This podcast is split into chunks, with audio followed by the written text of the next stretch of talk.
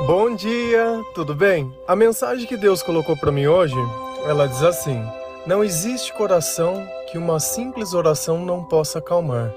Deus é tudo em todos. Senhor, tende misericórdia de nós. Perdoa, Pai, todos os nossos pecados. Livra-nos de todo mal. Nos afasta de tudo aquilo que não vem de ti.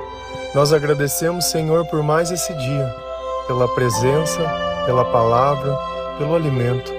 Aceita, Senhor, essa nossa oração, esse nosso louvor, pois nós te amamos, bendizemos, adoramos. Somente tu é o nosso Deus e em ti confiamos.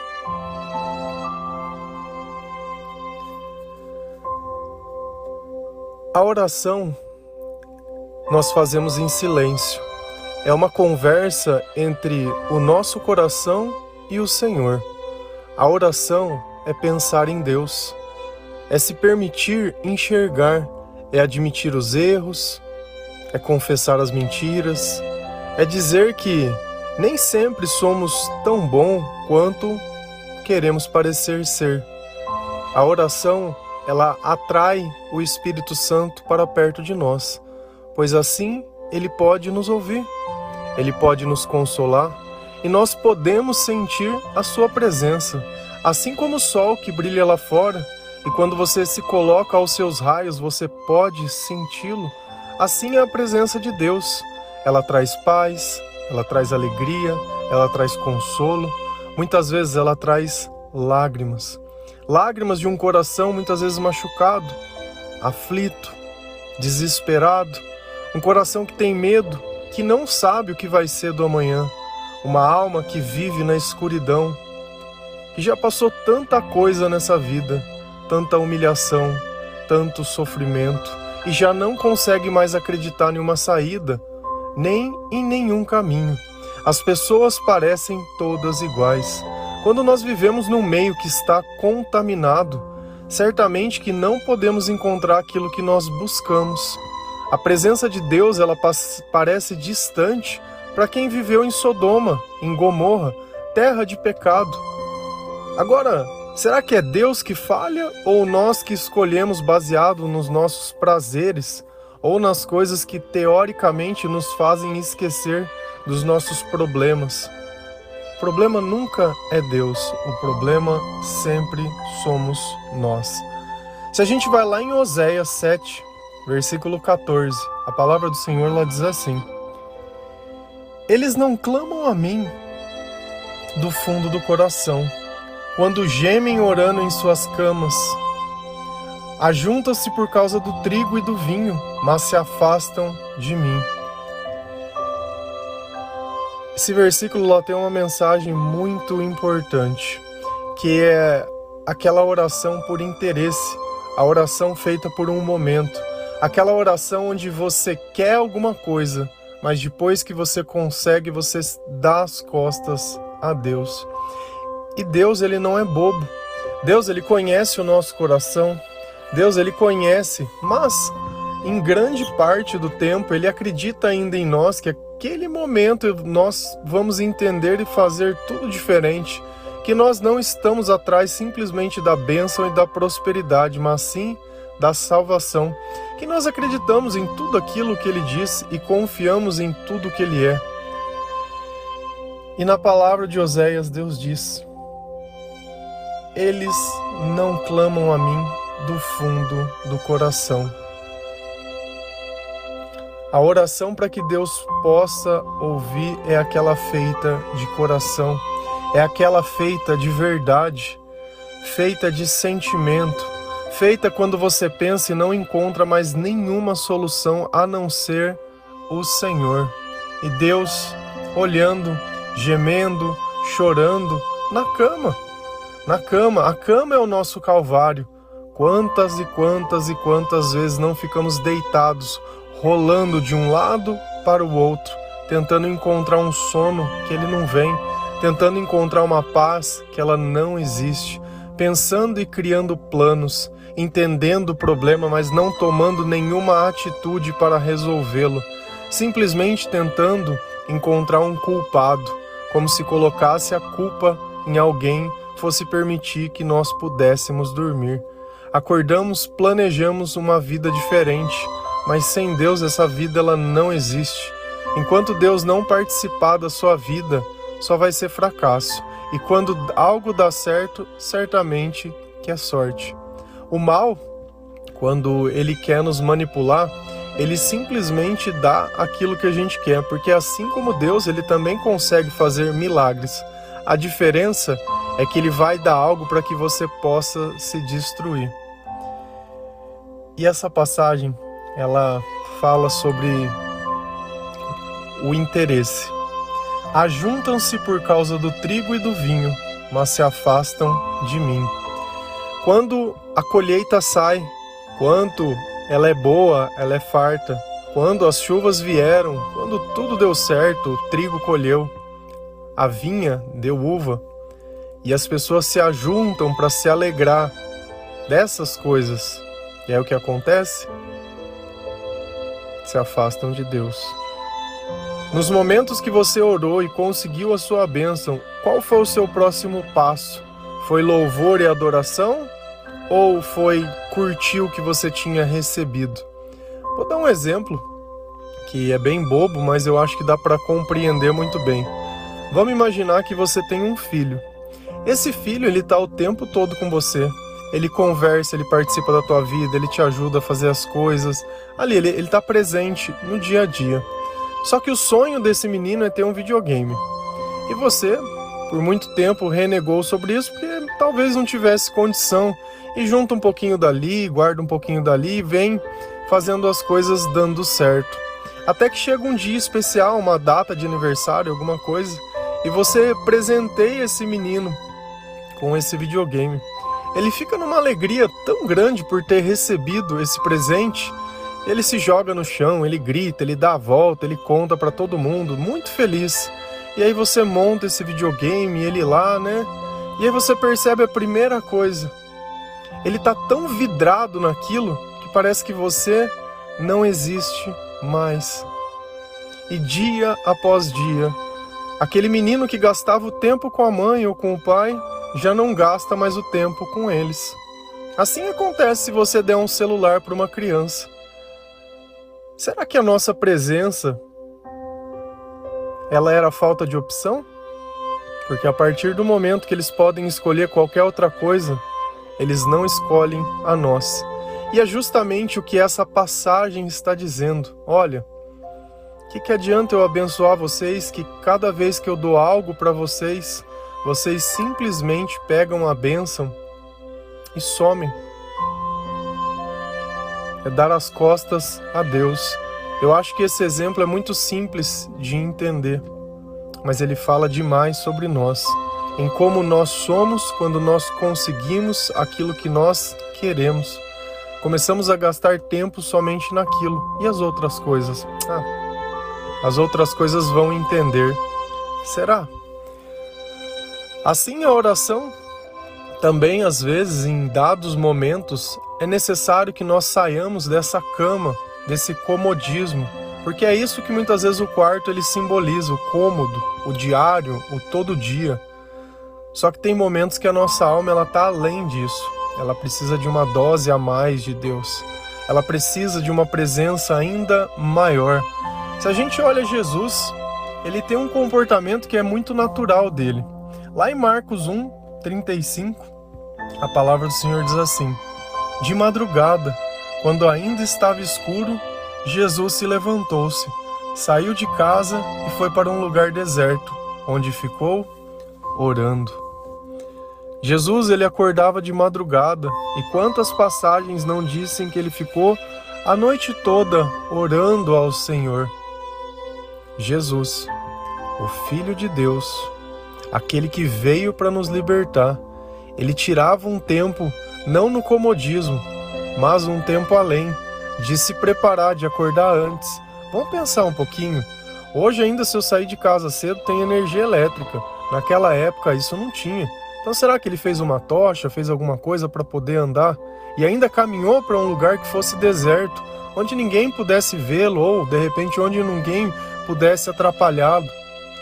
De repente ficou caminhando, pensando: pensando nas coisas que ele viu, pensando nas coisas que ele ouviu, pensando no comportamento das pessoas que ele ajudou.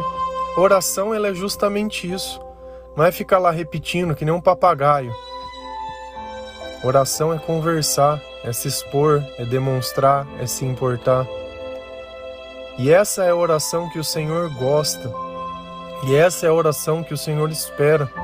Quantas vezes na sua vida você já acordou de madrugada, de repente, para orar para o Senhor? Você que reclama tanto que tem uma causa impossível, mas vive na barra da saia de todo mundo tentando achar alguém que possa conceder o seu milagre, mas você mesmo não. A responsabilidade é nossa. Por que, que Jesus não foi lá para os discípulos e falou: Ó, eu vou ficar dormindo, mas vocês acordem de madrugada e vão lá orar? Porque Deus, quando Ele nos deu um propósito e um chamado, era para que nós o cumpríssemos, não que os outros. Essa mania de achar que você faz tudo para os outros e ninguém faz nada por você, ou a vontade de sempre ser servido, né? sempre estar recebendo, isso é um veneno para tua alma, porque mostra que você é incapaz de qualquer coisa. Muito maior é aquele que serve do que aquele que é servido. E o deserto é sempre um lugar de necessidade, um lugar de solidão, um lugar de miséria é um lugar que, se não fosse Deus, não teria como ser. E quantos desertos nós não passamos em nossas vidas, só que nós não entendemos isso. Ao invés de se apegar a Deus, simplesmente vive reclamando. Reclamar. Clamar o que é? Orar, clamar, pedir, reclamar. Clamar ao contrário. Enquanto o clamor quem escuta é o Senhor, o reclamar, quem escuta, é o diabo. Esse é um hábito que nós temos que tem que sair da nossa vida, da nossa alma, do nosso costume. Mania feia de ficar falando. Fala, fala, fala e não fala nada. Não se mostra. Se tem algo que me abomina, é crente que fala em terceira pessoa. Você conversa com a pessoa, só que não dá pra você saber nada sobre dela, porque ela só fica. Ah, não, porque Deus tem um propósito pra sua vida. Não, porque Deus não sei o quê. Não, porque lá não sei. Cara, ele conversa como se fosse a Bíblia falando com você. Se você estiver evangelizando uma pessoa que não conhece o Senhor, poxa, tudo bem, show de bola, excelente. Mas se você estiver conversando com um convertido, você ficar se fazendo, sei lá, se escondendo atrás da Bíblia, eu não entendo. É abominável isso. É abominável. Parece o diabo conversando com Jesus. Mas não está escrito que. Não está escrito que. Não está escrito que. No fundo, ele estava tentando ver o que, que Jesus ia fazer. Não estava falando dele. Ele estava tentando manipular Jesus. Eu tenho medo de pessoas assim. De crente que fala em terceira pessoa. Você é doido. Nós temos que ter mais de nós demonstrar aquilo que Deus faz, testemunhar, partilhar. É isso que eu sempre faço resgato uma história de um dia, uma de outro, e no meio do evangelho a minha vida se mistura, porque essa é a razão do Senhor estar na nossa vida. Deus conosco, Deus que faz parte da nossa vida. E quando nós oramos, nos aproximamos de Deus, sentimos que o Senhor tem nos ouvido, sentimos a presença do Senhor dentro do nosso coração. Lá em 1 João 5,14 a palavra diz: esta é a confiança que temos ao nos aproximarmos de Deus. Se pedimos alguma coisa de acordo com a vontade de Deus, Ele nos ouvirá. Então, os nossos pedidos não podem ser simplesmente pedidos, eles têm que estar alinhados com a vontade de Deus. E qual é a vontade de Deus? A vontade de Deus não é vaidade, a vontade de Deus não é ser melhor, a vontade de Deus não é fugir, por que, que eles não oravam? Olha, Senhor, tira o deserto de nós. Ou pediam, façam que nos podemos chegar à terra prometida. Ao invés de olhar o que você tem passado, olha onde você quer estar. Olha qual é o teu objetivo. Senhor, salva de, de nós mesmos. Já falamos sobre isso. Todos os dias nós falamos de alguma coisa. Todos os dias nós damos um passo rumo ao céu. Um passo onde você não paga nada onde nós não esperamos que você faça nada. Você simplesmente precisa gastar 20 minutos do seu tempo. Depois eu tenho certeza que essa mensagem ela fica dentro do teu coração fermentando. E cada vez mais Deus ele vem trabalhando na sua vida. A coisa mais comum que tem é pessoas que escutam um período e param depois. Depois voltam onde estava e fica nesse ciclo. Vai volta, vai volta, vai volta. É incompreensível. Às vezes eu escuto uma coisa que eu não concordo, mas você pode não concordar comigo. Tem todo o direito disso. Mas eu prego a palavra de Deus. Então, quando você não concorda com Deus, você está concordando com o diabo. Talvez tem coisas que eu não tenho maturidade ainda espiritual para aceitar. Mas eu não vou me afastar de Deus por causa disso. Eu não vou deixar o meu pecado ser maior que a minha vontade de ser salvo. Então eu me coloco sempre diante de Deus, na minha condição, no, da forma que eu estou. Por quê? Porque assim como diz um João, esta é a confiança que temos a nos aproximar de Deus. Todas as vezes que eu me aproximo e eu oro, eu sei que está alinhado, eu sei que ele conversa comigo, eu sei que ele fala comigo, eu sei que ele me atende quando é necessário. No começo eu tinha costume de orar pedindo coisas. A minha oração hoje em dia vocês veem no começo, que é sempre agradecendo e pedindo perdão, para que a misericórdia e a graça de Deus me alcance e para que na presença do Espírito Santo eu possa conversar com ele e eu possa dizer: olha, gostaria disso, se for da sua vontade. Gostaria de poder ajudar, se for da sua vontade. E assim vem sendo. E tem funcionado. Eu acho que a religião, que é a melhor, é aquela que nos deixa mais próximos de Deus. Se a partir do instante que você pensa e sente algo ruim quando pensa em ir para a igreja, ou não sente vontade, ou sente desanimado, ou sente alguma coisa, cara, tem alguma coisa errada nesse lugar porque nós sentimos vontade de ir atrás daquilo que nos agrada, daquilo que nos faz sentir amor. Todo mundo gosta daquilo que gosta, esse é o fato. Ninguém quer ficar longe disso. E essa religião muitas vezes ela se mistura com o misticismo, daquele onde eu preciso sofrer para estar perto de Deus. Não sei de onde tem isso na Bíblia. Não existe. O sofrimento de Jesus foi para demonstrar a maldade dos homens. Não foi para dizer, olha, você precisa sofrer e passar o que eu passei, porque nenhum justo ou nenhuma pessoa poderia ter feito o que ele fez. Nenhum sacrifício de outra pessoa poderia valer. Esse é o ponto que às vezes a gente não percebe. Não vai ter outro Jesus. Já teve. Nós não precisamos de outro igual. Nós já temos. Nós já temos. Agora a questão toda é: o que tem dentro do fundo do teu coração? Se Deus te perguntasse, o que tem dentro do fundo do teu coração? O que, que você diria? Mágoa, tristeza, dor, desesperança, fracasso, medo, angústia, ansiedade, solidão. Todos esses sentimentos que eu citei são sentimentos oriundos da ausência de Deus. Então, quando eu oro com o coração desse jeito, certamente que está faltando oração na minha vida. Porque quando Deus está em mim, o, o resto da frase se completa. Deus é tudo em todos. Ser tudo é se sentir completo. Eu já não sou uma metade que espera outra metade. Eu não sou uma cadeira de três pernas que não para em pé. Que se alguém não estiver perto, eu não me sinto bem. Se alguém não estiver perto, eu não me sinto vivo. Se alguém não me estiver perto, eu não me sinto amado. Se alguém não me dá atenção, eu não me sinto importante. Isso não existe. Isso é maluquice. Isso é maluquice. Porque quando Deus ele nos se aproxima, nada disso importa. É como se você recebesse uma notícia agora. Olha, você tem uma semana de vida que você ia fazer? Você não ia aproveitar essa semana?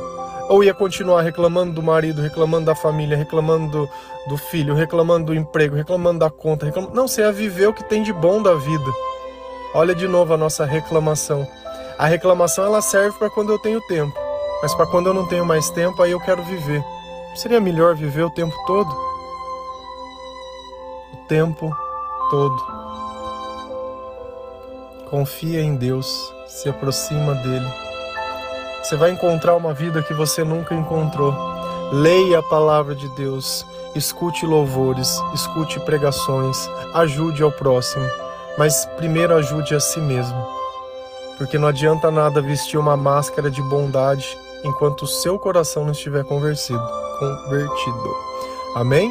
Que Deus abençoe cada um de vocês, que o Senhor possa tocar o seu coração nessa mensagem, que Jesus ele habite a tua casa, que Jesus ele habite a sua vida, que você possa remover tudo isso de ruim que existe dentro de você que quando você receber uma bênção, você não se afaste de Deus, muito pelo contrário, mas glorifique ainda mais ao Senhor.